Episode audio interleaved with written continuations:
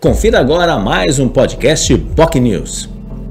Meus amigos do BOC News, um grande abraço de volta aqui para falar no nosso podcast sobre o futebol, sobre o Campeonato Paulista e também um pouco sobre o Mundial de Clubes, porque no sábado o Palmeiras quase conseguiu levar a disputa com o Chelsea para os pênaltis, o que daria uma possibilidade maior de conquista, né? Porque a diferença entre o futebol europeu e o futebol brasileiro ainda, e o futebol sul-americano de uma maneira geral, é bastante gritante, né? E o Chelsea nem é hoje o melhor time da Europa. Ele ganhou a Liga dos Campeões, mas tem time jogando melhor do que o Chelsea, né? Como o próprio Manchester City que perdeu a final da Liga dos Campeões e que lidera lá o campeonato inglês e outras equipes, né? O Real Madrid, o Milan, enfim, uh, há outros times na Europa jogando um futebol superior ao do Chelsea. É, mas ficou provado mais uma vez que, por mais investimento que se faça, a diferença é quase que de três vezes a mais do Chelsea para o Palmeiras, que já tem um investimento muito maior do que a média das equipes do futebol brasileiro.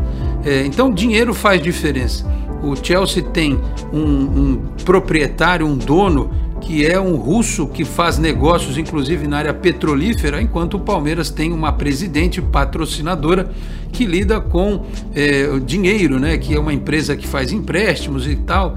Então a diferença é muito grande. Isso se vê dentro do campo. O técnico Abel Ferreira tentou colocar uma equipe para jogar no contra-ataque é, e, por, e, não deu certo, porque teve 71% de posse de bola o Chelsea, o Palmeiras só 29%. E quando ia ao ataque ou ao contra-ataque, encontrava zagueiros de um altíssimo nível, né, como o Thiago Silva, que é jogador de Copa do Mundo, como o Rudiger, alemão, né, que é o titular do Chelsea, um lateral experiente como Aspilicueta. É muito difícil enfrentar essas equipes e mostra mais uma vez esse abismo que existe entre o futebol europeu e o futebol brasileiro. É, dá para ganhar de vez em quando? Dá em alguma circunstância, numa bola que você acha, numa disputa de pênaltis, mas em sã consciência é muito difícil para qualquer time brasileiro, portanto, o palmeirense não precisa ficar é, tão triste assim, porque fosse qualquer outro brasileiro naquela circunstância teria as mesmas dificuldades. É, e a prova também que localmente, se você tem uma equipe organizada com alguns talentos, você pode ser competitivo. E eu acho que o Santos, por exemplo, tem que se espelhar nisso. Claro que está muito distante do Palmeiras hoje. O trabalho do Carilli ele causa é, debates intensos para o torcedor santista. Veja que contra o Ituano o Santos venceu por 2 a 1, mas jogou muito mal, ainda longe do que jogou no final do ano passado.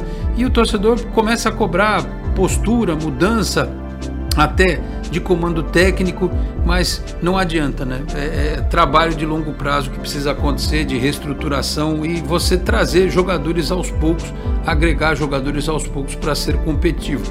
Um trabalho que é, o Flamengo fez, o próprio Palmeiras fez. O Palmeiras caiu duas vezes para a Série B do Campeonato Brasileiro e quase caiu uma terceira é, e se reestruturou para ser o time competitivo que é hoje, assim como o Flamengo, que não caiu, mas fez campanhas pífias durante muito tempo no futebol brasileiro.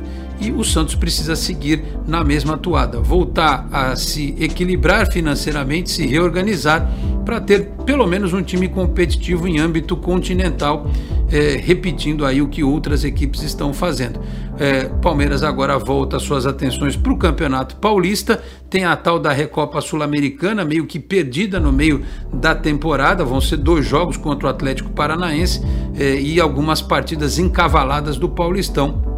E, enquanto isso, os outros precisam melhorar muito: Corinthians, São Paulo, Santos e o Bragantino, que é time de Série A que perdeu para o São Bernardo, é, precisam melhorar bastante é, para que tenhamos os principais times disputando o título do estadual deste ano, tá certo?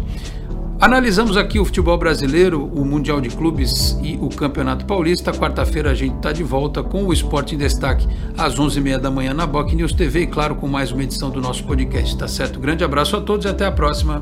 Tchau, pessoal. Você ouviu mais um podcast Boc News.